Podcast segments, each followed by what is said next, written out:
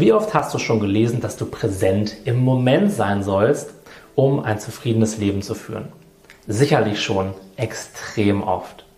Doch weiß kaum jemand, was das eigentlich wirklich heißt, präsent zu sein. Und es ist im Grunde genommen ganz simpel. Präsenz ist nichts weiter als in Verbindung zu sein mit dem, was jetzt gerade ist. Und dabei geht es explizit nicht darum, bestimmte Gefühle auszublenden, bestimmte Gedanken auszublenden, sondern es geht einfach darum, sich für alles zu öffnen und allem mit Akzeptanz zu begegnen, was nun einmal gerade passiert. Auch wenn das intensive Emotionen sind oder das Gedankenchaos, was wir gerade haben.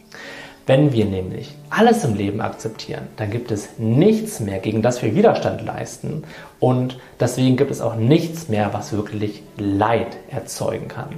Dann sind wir auf einer tieferen Ebene in vollständiger Ruhe, auch wenn an der Oberfläche möglicherweise gerade total viel los ist in unseren Gefühlen und in unseren Gedanken oder vielleicht sogar in der Welt im Außen.